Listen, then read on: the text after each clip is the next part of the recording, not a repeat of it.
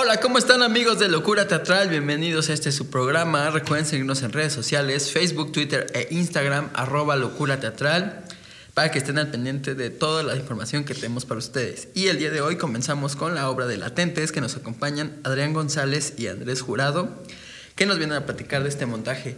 Que además acaban de quedar finalistas, ¿no? Del FITU. Sí, sí, del Bueno, sí, sí, sí, no me equivoco.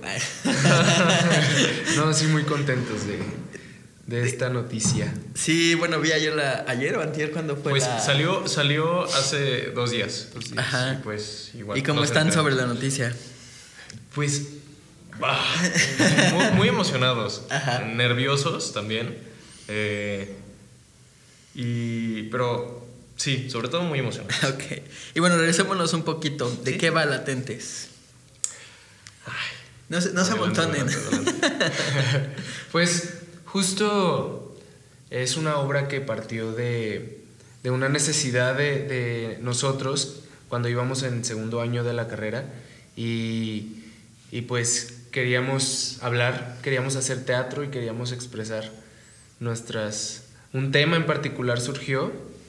Ajá, no, nos juntamos. eh, Eduardo, que es uno de nuestros compañeros, eh, nos convocó a varios, nos juntamos Ajá. eh, y pues buscando un, un tema del cual hablar, eh, surgió el tema de la guardería ABC y eso nos llevó a muchos otros temas como la pérdida de la infancia, eh, todo lo que, lo que significó eso para nosotros.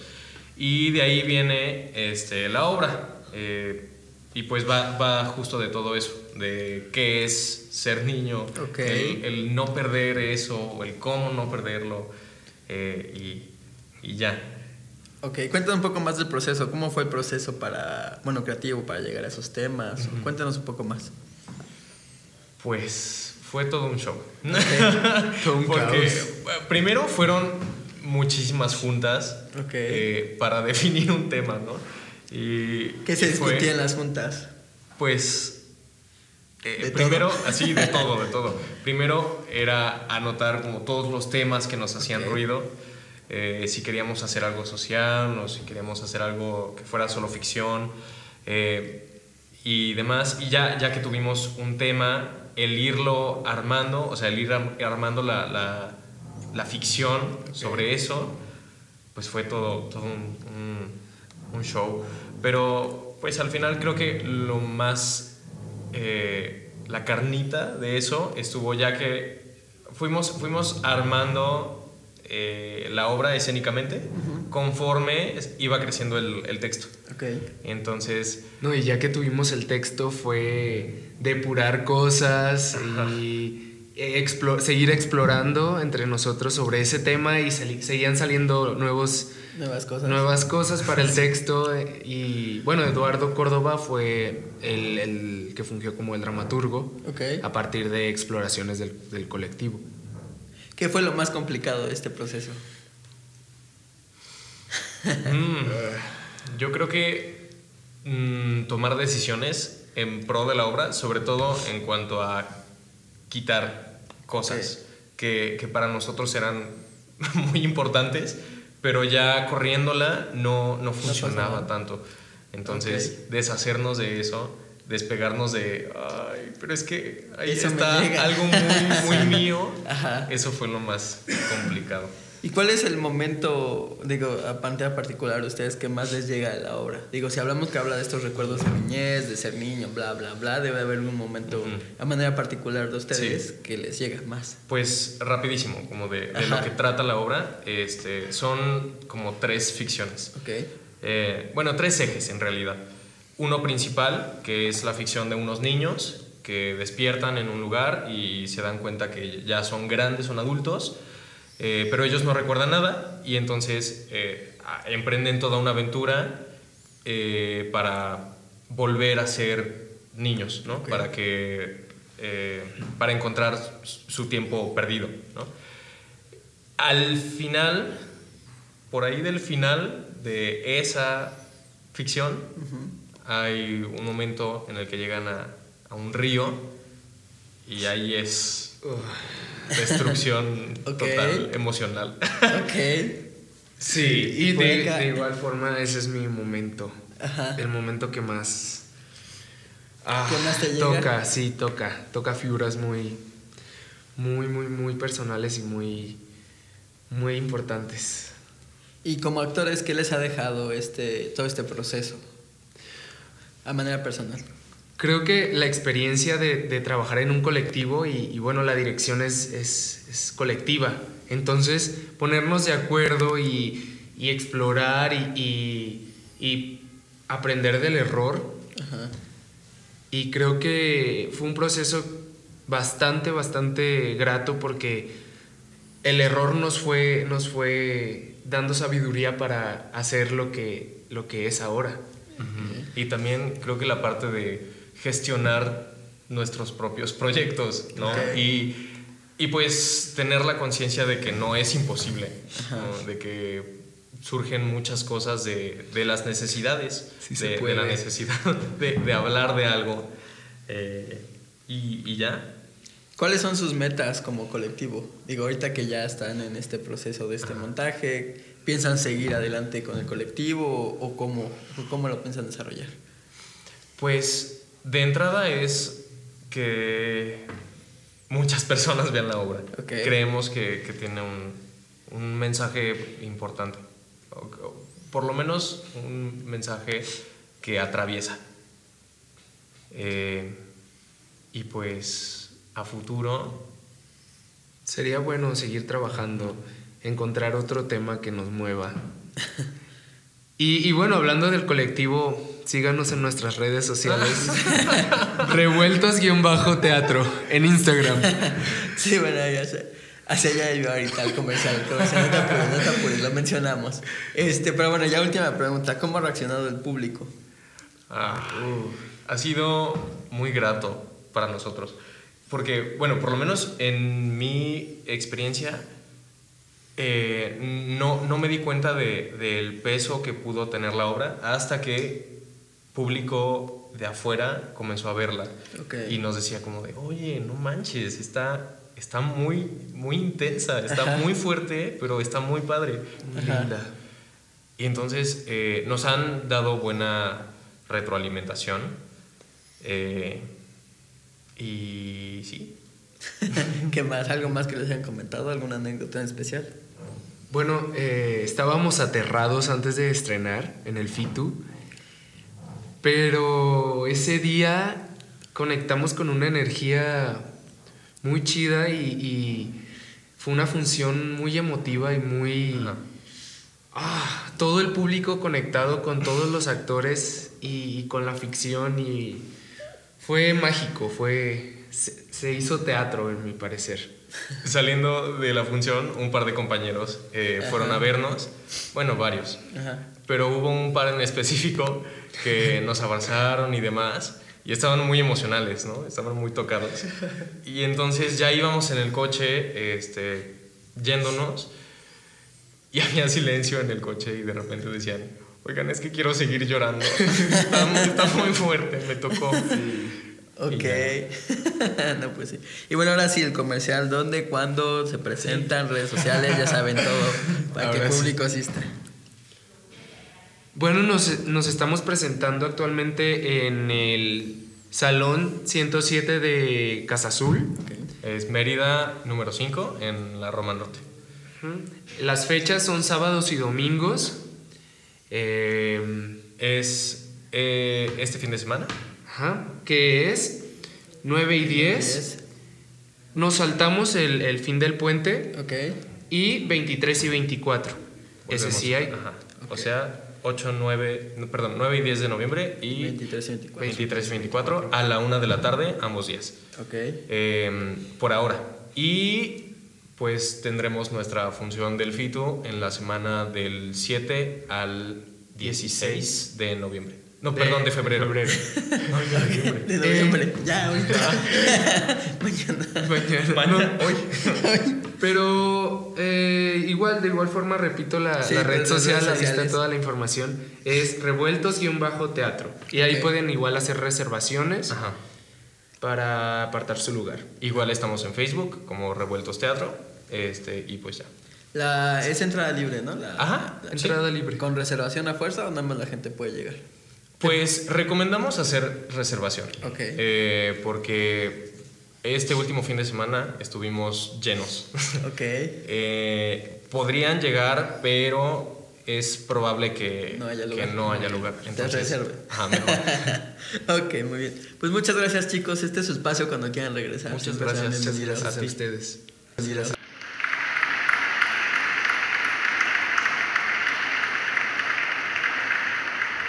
gusto. Pues seguimos amigos y ahora nos acompaña María del Mar que nos viene a platicar de Futuro Reversible que se presenta en un teatro. Bienvenida Muchas gracias. y cuéntanos de qué va. Pues mira, es una propuesta, le llamamos híbrido escénico interdisciplinario. Ok. Es decir, tenemos... ahorita, tenemos- nos, ahorita nos explicas qué es eso, pero Por bueno. supuesto que sí, tenemos música, tenemos letras, tenemos Ok. danza.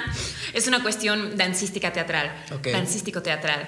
Y muestra fragmentos vitales de una mujer Ok. eh, que experimenta un desdoblamiento de sí misma que le lleva, entre otras cosas, y principalmente, a comprender esa reversibilidad del futuro a partir del presente, que es como el único instante real que admite realmente la acción y la omisión. Ok, Bueno, a ver, en palabras para mortales. no, bueno, pero un poquito más simplificado. Por supuesto que sí, una mujer que entiende eh, a través de, de una experiencia dolorosa, reciente, la importancia del presente como, como instante determinante para el futuro, para el porvenir. Claro, porque siempre estamos pensando en lo que va a pasar, ¿no? Exactamente. siempre estamos tan preocupados en lo que va a pasar que eso hace que de repente se nos olvide lo que está pasando. Exactamente, nos, nos desprendemos de la realidad, nos vamos o al futuro o al pasado que ya no existen, Claro. que ya no, ya no está, pero en cambio el presente es lo que sí, donde sí podemos incidir. Sí, donde sí hay campo de acción, Exactamente. Así mismo. Cuéntanos, ¿cómo fue que se dio este híbrido? ¿Cómo dijiste? Híbrido escénico Exactamente, exactamente, eso. Pues mira, por inquietudes, por necesidades, creo, expresivas. eh, yo estudié una licenciatura en danza en la Escuela Nacional Dan- de Danza Nelly Gloria Campobello, pero siempre mm, tuve como esa necesidad de, de abrirme campo, ¿no? Además de que eh, me costaba mucho trabajo la técnica. Entonces decía, no, no, no, necesito algo más, ¿no? Que, donde pueda hacer eh, y expandirme. Entonces me he inclinado siempre por esta cuestión interdisciplinaria. Y, y a partir también de ser espectadora es que me nace, ¿no? Ese, ese gusto y esa, e- esas ganas de querer hacer algo, algo del estilo. Y bueno, ¿cómo, cómo surge la historia? Por experiencias propias. Exactamente, exactamente. Una catarsis personal. Exactamente. Por esos dolores que, que yo decía, ¿cómo los libero? ¿no? Necesito, necesito darles cauce, entonces ahí es donde, donde entra todo el equipo a, A, a resolverlo. Exactamente. Sí, al final de cuentas el arte ayuda también para resolver esas catarsis, ¿no? Esas crisis. Así es, eh, eso y, y con, con la grandeza del teatro que, que nos permite justamente poder identificarnos, ¿no? Poder mostrar la vida tal cual es y, y- y ver que no somos tan distintos, ¿no? Como, como esa experiencia humana directa. Claro. ¿Qué fue lo más complicado de juntar todas estas ramas de las que estás hablando? O de lo más complicado del proceso. Quizá mi, mi ignorancia. Ok. está bien, está Sí, bien. porque sabía lo que quería decir, hice el texto, pero supe que, que tenía carencias, ¿no? Y entonces fue cuando, cuando busqué a Francisco Carrera, que es nuestro director, y él me amplió la mirada y me dio como muchísima claridad al respecto. Ok. Y, y así empezó el, el proceso de, pues de continuar, ¿no? La labor creativa, una vez que, que teníamos claro qué quería decir. Él, él fue, dándole, fue dándole cauce desde un inicio. Y bueno, aprovecho, si me das oportunidad, claro. Para hablar de la grandeza del equipo. Sí, y- claro. Y, que sirva este espacio como, como homenaje también y agradecimiento hacia ellos. Eh, bueno, está Francisco Carrera, que hizo también el diseño de, un- de iluminación y que ha hecho una extraordinaria labor de dirección, que ha sido, yo, yo digo, ¿no? Me atrevo a decir que ha sido una labor artesanal de su parte, porque ha sido muy cuidadoso, muy minucioso y ha logrado, a partir de mi locura, que yo tenía así un poco desprendida, darle como unidad, integración, ¿no? Y está también Anaid Gutiérrez, que es mi, pues no sé exactamente cómo llamarlo, es mi reflejo, es como yo aparezco en escena hablando, ¿no? De, de la vida y demás, y ella representa todo lo que esta mujer, cuyo nombre puede ser cualquiera, no es capaz de decir, ¿no? Todo lo que no se dice. Entonces vemos a esta persona, a mi compañera Anaid Gutiérrez, como mi desdoblamiento eh, y como ese cuerpo que se desquebraja, ¿no? Ese cuerpo que, que, se muestra, ¿no? A partir de lo que la mujer dice, que puede ser, estoy contenta, ¿no? Y mi reflejo está así como, sí, qué contenta estoy, sí, ¿no? Muy contenta estás. Ajá, sí, claro. Y eso es lo interesante también de la propuesta, pero bueno, me estoy desviando. Ok. Anaír Gutiérrez estudió también en la Escuela Nacional de Danza, Ok. Nelly Gloria Campobello estudió danza contemporánea y de verdad hay que verla, cómo, cómo maneja su cuerpo tan en conjunción con, con su parte interna, ¿no? Es, es una gozada y también está en el traspunte Jorge Glagowski, que es mi hermano, que es la primera vez que, que coincidimos así en un proyecto. Ya ha sido una gratísima experiencia y él nos ayuda a que todo, a que la magia se dé, ¿no? Desde la cabina. Claro. ¿Qué te ha dejado a ti de manera personal todo este proyecto? Pues justamente la catarsis, la reflexión a nivel personal, como la resolución, me ha dejado también mucha sed, muchas ganas de seguir buscando en cuestión creativa y en cuestión personal. Eh, me ha dejado un, aprendizaje infinito gracias a mis compañeros del equipo y gracias al teatro en sí mismo. Me ha dejado un caudal inmenso ¿no? de, de rutas y, y caminos. Esta es la primera producción, bueno, de alguna forma la primera producción que tú haces creativamente, la primera vez que te lanzas a hacer algo así, ¿o ¿cómo fue? Cuéntame. Pues eh, mira, es la segunda vez que me lanzo a hacer este tipo de locuras. Ajá.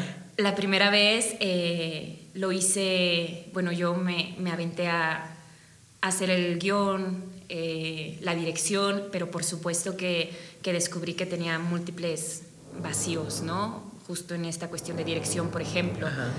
Y después hago esta segunda creación, donde retomo algunos detalles de la primera que, que merecían como la pena, que me pedían a mí, ¿no? Más vida. Y ya busco ayuda, ¿no? A, a gente profesional que, que le pueda dar cauce de manera más sabia y, y, y como, no sé, eh, reflexiva, ¿no? Y bueno, hablando de públicos, de repente, digo, el público de teatro es de escaso, hablando de danza es aún más escaso. Cuando Es hablan de interdisciplinario, de repente la gente se, se espanta, ¿no? ¿Cómo Así ha es. sido esta, esta situación al respecto? Pues mira, si te soy sincera, ha sido un, un frentazo, porque de repente uno se embarca en los proyectos, bueno, en mi caso, ¿no? De manera ilusa. Sí, es muy fácil llevar a la gente al teatro, ¿no? Y la difusión, y me muevo y busco entrevistas y demás, pero la realidad es que es escaso el público, entonces ha sido, ha sido una labor de, de búsqueda, de prueba y error, de entender, ¿no? ¿Qué necesita el público para desplazarse al teatro? Eh, ha sido caerse y volver a levantarse y seguir confiando. Y a mí lo que me da tristeza es que no tenemos un público creciente en cuestión del teatro. Entonces yo me pregunto, y, y que quede constancia aquí de la incógnita para la gente que nos escucha, es cómo le hacemos, o sea, cómo unimos fuerzas para que el público sea creciente, para que la gente vaya al teatro y apueste, ¿no? Apueste por el teatro que, que insisto, es, es como eh, la forma más directa que tenemos de compartir la experiencia humana, ¿no? Donde el espectador vaya y, y- y se dé cuenta que, que estamos hablando de él, de su vida. Y, y de, mm, yo amo el teatro, ¿qué, qué te puedo decir? Pero ha sido una labor compleja, no, no, no te puedo mentir. Me lo sigo preguntando. Claro. ¿Por qué crees que se debe a esta desconexión entre público y propuestas? Porque al final de cuentas, la Ciudad de México es una de las ciudades con más propuestas escénicas que hay al Así día, es. pero al final de cuentas el público no está a la par. Exactamente, mira, yo creo que aquí se hace, creo que el umbral es muy grande, ¿no? Eh, en cuanto a las producciones, creo que hacemos un maravilloso teatro, creo que hay gente talentosísima en este país y a la vez hacemos un, un teatro pobre. Entonces, ¿a qué se debe? Pues mira, justo es la, la pregunta que yo me llevo todos los días a la almohada, ¿no? Pero quizá lo virtual tenga mucho que ver. Estamos un tanto desvinculados y por supuesto que ir al teatro y escuchar este tipo de propuestas puede ser incómodo, puede ser eh, lacerante, ¿no? Puede ser, sí, sumamente repulsivo quizá, ¿no? Pero yo apuesto por un teatro incisivo, un teatro que, que te mueva, que, que, que te ponga ¿no? el propio espejo enfrente y, y, y finalmente que, que, se detone el movimiento ¿no? Claro. en, toda su, en toda su magnitud. Pero bueno, creo que, que es eso, que la vorágine del ritmo de la vida, eh, que todo está a la mano, ¿no? Con un simple botoncito, creo que eso nos, nos desvincula cada vez más. Creo que sabemos cada vez más cosas de muchos temas y menos de nosotros mismos. Uh -huh.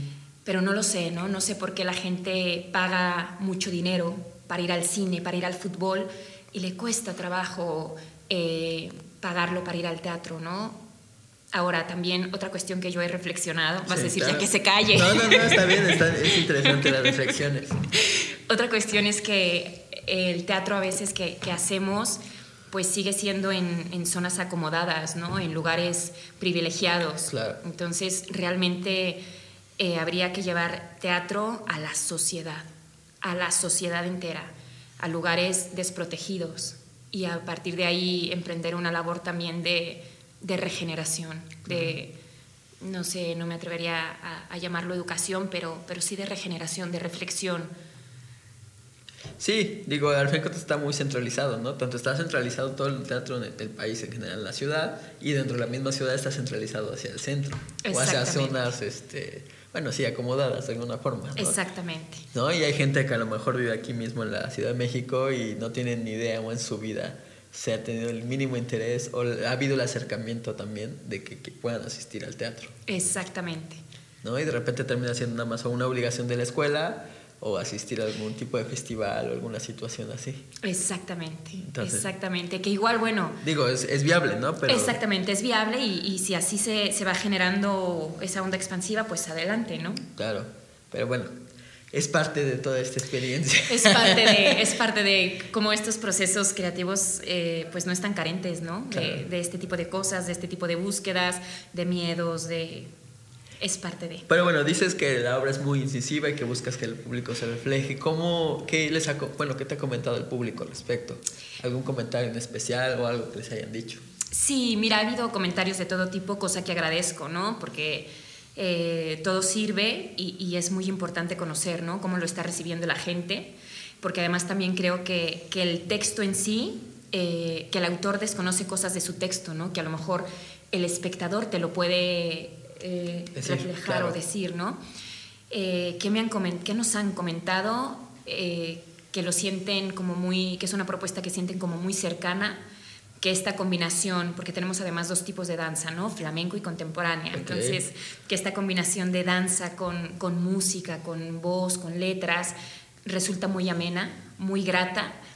Eh, que, que, tenemos como una, pues eso, una dirección cuidada y una expresión también directa, ¿no? Una conexión con el público, que es lo que queríamos, establecer un, un contacto muy cercano con la gente. Y también me han comentado que, pues que, que, hay cosas que no se entienden, ¿no? que, no. que, que, son como, como difíciles de, de procesar o, o, que no les queda claro que de todo lo que se dijo es como el mensaje, ¿no? Lo cual está bien, ¿no? Todos sí, los comentarios son, es parte de y todo es, todo es bien recibido. Claro. Bueno, casi todo. y bueno, mencionas que unes el flamenco y la danza contemporánea. ¿Por qué? porque, bueno, yo estudié danza española, la, la, carrera, y mi compañera danza contemporánea. Y en el poco acercamiento que yo he tenido a, este, a esta danza, que me era ajena, me he sentido muy cómoda, muy libre y con muchísimas ganas de explorarlo y de abordarlo, ¿no? Para, para algunas cuestiones. Okay, eh, está bien. Gracias. Y, y bueno, he visto bailar a desde que estábamos en la escuela he visto bailar a mi compañera y dije, wow, yo quiero tenerla en mi equipo, ¿no? Porque claro. su cuerpo está lleno de palabra.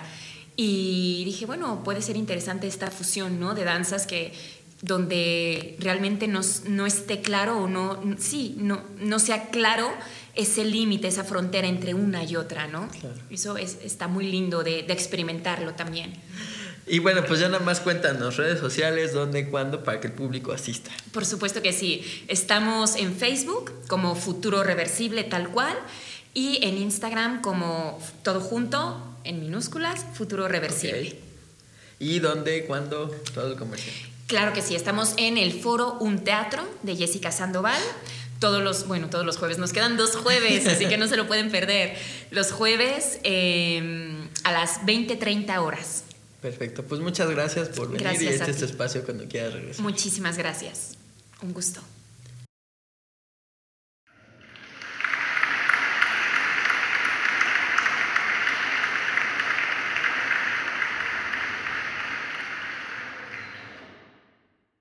Pues estamos de regreso amigos y ahora estamos con Andrés Tonacatecutli que nos viene a platicar de Apolo 19 que se presenta en la sala Marlow. Bienvenido y cuéntanos de qué va este montaje.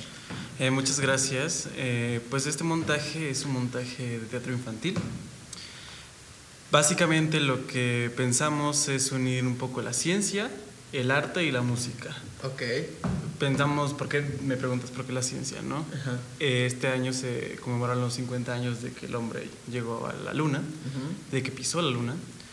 Entonces eh, lo pensamos como un sueño. Entonces el, el- el típico que pasaría así, que pasaría si en este caso una niña llegase a la luna, ¿no? Y, y pues hablando de todos estos temas infantiles como son los amigos, eh, la bondad que tienen los niños, que puede que después se trastorne, ¿no? La obra va sobre una niña que, que está jugando con un amigo y, y juegan a que van a la luna. Ok. La niña es una astronauta y al llegar a la luna se da cuenta de que cuando pone su bandera, en este caso mexicana, ¿no? Como, ¿por qué no? Porque debería ser Porque así. debería ser así, ¿no? Ajá. Eh, la niña encuentra banderitas en la luna, Ok. ¿no? banderitas chiquitas, y la niña dice, pues, ¿qué onda, no? Se supone que yo era la primera. Y, y ya la niña va a buscar, el caso es que se encuentra un extraterrestre, pero este extraterrestre usa la luna para jugar golf, Entonces, mientras para la niña representa un- una gran conquista, ¿no? Sobre otro espacio, un espacio nuevo, otro espacio espacial, eh, para el extrater- extraterrestre es un lugar de juego, ¿no? O sea, y que no realmente significa nada. Sí, claro. Entonces, pues vemos como la niña, siendo de, de nuestra raza, de la raza humana, tiene un poco esto de es mi espacio, yo llegué primero. eh, Sí, de apropiación. Sí, y justamente, ¿Cómo es el ¿no? ser humano? Justo como es el ser humano, que quién sabe cómo sean los demás, ¿no? O las demás Las especies. especies. Ajá. Em, esta niña empieza como que a generar pleitos, ¿no? Primero como, de, oye, tienes cuatro porque el extraterrestre tiene cuatro brazos, Ok. ¿no? Entonces em, ven sus diferencias físicas, hablan diferentes este, idiomas, ¿no? Hasta que de repente, pues, se enojan porque es su espacio y no es, es del otro y tal que termina en una, en una, en una suerte de, pues, pues sí, esto, esto está aquí y yo lo uso para esto, pero tú lo puedes usar para lo que tú quieras. O sea, realmente no es que nos importe dar una lección de, de moral. ¿no? ni de ética, sino que creo que Apolo 19 va sobre el compartir espacios y que lo que a una niña o a un niño le importe de cierta manera, a otro puede que no. Claro. ¿no? Y pues puede que se traduzca en seres humanos, ¿no? ¿Por qué era importante para ustedes hablar de este tema, de compartir, de compartir espacios y toda esta situación? Pues creo que es una de las cosas que, que como seres humanos, mientras más crecemos y mientras más tenemos experiencias en la vida, más nos es difícil como otorgar lo que tanto trabajo nos costó conseguir, Sí, claro. ¿no? O sea, creo que creemos que está muy bien que, bueno, el hombre, el blanco, el estadounidense haya llegado a la luna, ¿no? Y el hombre, eh, pero ¿qué pasaría si no solo ellos, sino los demás, ¿no? O sea, que creo que tiene que ver más que nada con, con esta necesidad eh, hambrienta de poseer, de convertir lo que no es de nadie en que sea mío y después poder eh, comercializarlo, ¿no? Tiene que ver un poco más con, digo, inconscientemente, creo que nuestro público ahora sí que principal, inconsciente, serían los papás, ¿no? Sí, claro. Que acompañan a los niños. Que bueno, así es como se hace un buen teatro infantil, ¿no? Haciendo Sí, claro. algo para los papás que los niños disfruten. Sí. Porque si no, o sea, si ves algo que es demasiado infantil, de repente los papás, pues no más. Sí, no- claro, claro. No les gusta, ¿no? Sí, Sí. Y bueno, cuéntanos un poco más del proceso. ¿Cómo fue que surgió la idea? ¿Cómo fue, bueno, el proceso de ensayos? ¿Cómo fue todo esto? Pues fue algo muy curioso. Eh, en la obra estamos solamente tres personas. Bueno, en escena, ¿no? Sí. Claro. Eh, una amiga eh, y, y otro chico, Ana y Daniel. Eh, Ana y yo éramos compañeros en la, en la carrera, entonces este, pues, ya de trabajar juntos, cuando salimos dijimos, pues hay que hacer algo, Claro. ¿no? Entonces, pues eso es lo más, lo más burdo. Ya después dijimos, pero... ¿De qué? que- ¿De qué vamos a hablar? ¿De qué vamos Claro. a hablar? ¿Qué es importante? ¿Qué, qué no hay? ¿no? La, la típica pregunta, Claro. ¿de qué no hay en el teatro ahorita? Y a mí, a mí desde hace bastante tiempo me ha llamado la atención como meter eh, el asunto de la ciencia en el arte, ¿no? sin tener que adoctrinar ni, ni tener un, un, eh, un punto de vista didáctico eh, de cómo podemos mostrar lo que existe, y, pero lo que no se ve, ¿no? O sea, en este caso lo, lo macro, ¿no? Entonces, pues creo que de la nada empezamos a... De la nada y de todo, o sea, en Facebook, vimos una noticia de que eran los 50 años de, de, de que De se que pisó la la luna. ¿no? No. Y pues nos, nos fuimos de lleno sobre eso, investigando, ¿no? Creo que dos de las cosas que, que jugamos bastante y creo que pueden ser en algún momento distales son el clown, la técnica clown y el teatro físico, ¿no? Ok. A- Ana es, este, es de técnica clown y yo de teatro físico, entonces decidimos como qué pasaría si las dos se unen, ¿no? Que bueno, las dos son disciplinas que hablan a través del cuerpo, pero son disciplinas pues bastante peleadas, por así decirlo. Sí, ¿no? diferentes. Ajá, diferentes, más Claro. que nada. Entonces eh, dijimos, no, pues es el espacio, la, la gravedad cero, ¿no? ¿Qué, qué cosas de, de las dos disciplinas, llamémosle como sean, podrían eh, converger en este momento? Ok. ¿No? Y pues eso fue como más que nada otra de la de los motivos eh, o de los ¿cómo se dice? de los pretextos Para, para unir. para, hacer- para unirlo, claro. para unirlo y, también para hacer un universo eh, ficticio no tan fantástico, porque vaya, o sea, no es como que la gravedad cero no exista. ¿no? Claro. Que no se ejecute en la, en la Tierra es, es, Es es- esa parte, claro. es diferente, ¿no? Pero pues vaya, o sea, la ficción que se crea no es una, una fantasía, Claro. sino es, es la realidad, simplemente que no podemos hasta ahorita, Ajá. o quién sabe en cuánto tiempo, estar así, Claro. ¿no? ¿Quién, bueno, ¿qué, ¿quién escribió el texto? ¿Cómo? ¿O fueron ustedes? Pues el texto solamente tiene una palabra, que es gracias. Ok. o sea, no hay ni una sola Todo palabra. fue creado todo, sobre todo, sí, todo es un esquema de acciones. Ajá. Ok. Sí, el texto es nuestro, sí. eh, ¿Cómo fue este proceso de justo de crearlos? Puras acciones. Pues me, me atrevería a decir que pensamos que iba a ser más, que, que era más difícil. Ajá. Pensábamos que, ay, es bastante más difícil que hacer un texto, pero pues sería una, una reverenda eh, inconsciencia, ¿no? Claro. Eh, creo que, pero sí me atrevería a decir que hablar a través del cuerpo o querer comunicar a través del cuerpo cuando soy un ser eh, pues hablante, ¿no? O sea, no tengo ninguna limitación en, en- en el habla Claro. y por lo tanto estoy completamente enajenado a manifestarme por medio del sonido, creo que vuelve eh, un poco difícil y con bastantes obstáculos cambiar el sistema de emisión, ¿no? Ok. hacia el cuerpo. Fue bastante entre sencillo, entre complicado, entre turbulento, pero creo que todo lo que nos ayudó fue lo divertido. Cuando encontrábamos que nosotros mismos nos estábamos divirtiendo, decíamos, ahí, ahí, ahí, ¿no? Ahí, ahí está. Ahí, es- ahí está, por, ahí, por ahí podemos seguir, por ahí puede haber algo interesante. No, eh, nunca pensamos en, y aquí tiene que suceder esto, entonces tenemos que llegar acá y cómo vamos a hacer. Creo que sí un poco para tener un- una... Como un una escaleta. Una escaleta, claro, no, porque si no creo que va a durar como siete horas. no, en lo que encontramos al final. Ajá. Pero pero creo que lo que lo que siempre estuvo a- al inicio y, y enfrente de nuestra o nuestra mente fue la diversión que fuera divertido si era divertido para mí pues ojalá fuese divertido para los espectadores más que nada para los niños no que, que bueno es un público muy muy difícil Claro. ¿no? que si te dicen no es no te dicen me caes mal, es me caes mal, o a veces que nos ha pasado dicen te voy a pegar, te voy a pegar. Y pues, ¿qué haces con eso? ¿No? Sí, de hecho. Sí. Y cómo, precisamente cómo reacciona el público, sobre todo, bueno, que, que no hay palabras y cosas Sí. por el estilo. Pues al principio es un poco difícil, pero al principio que cinco minutos. ¿no? Eh, realmente creo que nunca he preguntado a, a un espectador adulto cómo siente que no hay ninguna palabra, pero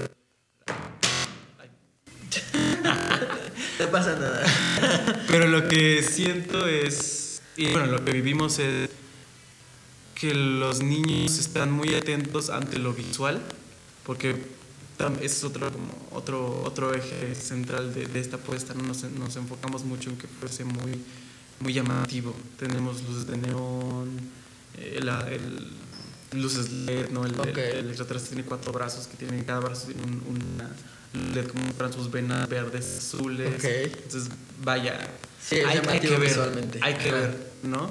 Hay que ver. Podríamos decir que este es un teatro para no disfrutar a través del oído, Sino de la vista. sino de la vista también. ¿no? Sino que ahora sí que es para, para, para lo que sea, para lo que quieras disfrutar. O sea, Ok. se puede disfrutar a través del oído porque hay música, ¿no? Y creo que, pues, lo curioso es que lo- hay muchos, pues, los niños que nos han tocado, hay, hay niños que se emocionan mucho con la música, hay niños que, que, que responden mucho ante la, ante la, la, la luz LED, ante la pintura neón, ¿no? Ante las proyecciones. em, y al- hay un punto en el que ellos entienden que, que pueden hablar, ¿no? Ok. Y curiosamente, curiosamente, siempre, siempre se generan dos bandos. El bando de los terrícolas y el bando de los- del, De no, los ter- alien- del no terrícola. Ok. Entonces siempre se ponen del lado del astronauta, ¿no? O sea, cuando empieza esta disputa de esto es mío, eh, ¿no? Los, los niños siempre dicen, no, no es tuyo. O sea, a mí que soy el extraterrestre, ¿no? Y yo, pero si no están viendo que yo salí con él, se supone que es mío, ¿no? Entonces, curiosamente, pues tenemos arraiga- arraigado eso, ¿no? lo, lo distinto. Ok. Siempre hacerle algo, o el frente a algo distinto, ¿no? Ok. Como que es, es difícil verlo del lado. Hasta el final, yo creo. O sea, hay niños, la última función una niña se puso a llorar porque se acabó. Ok. Entonces, este, entonces pues vaya, son varias este, Reacciones. reacciones.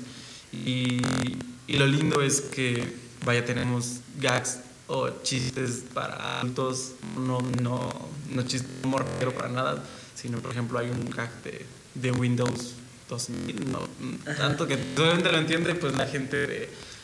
Sí, pues, los del adultos. 90, ajá, los adultos, ¿no?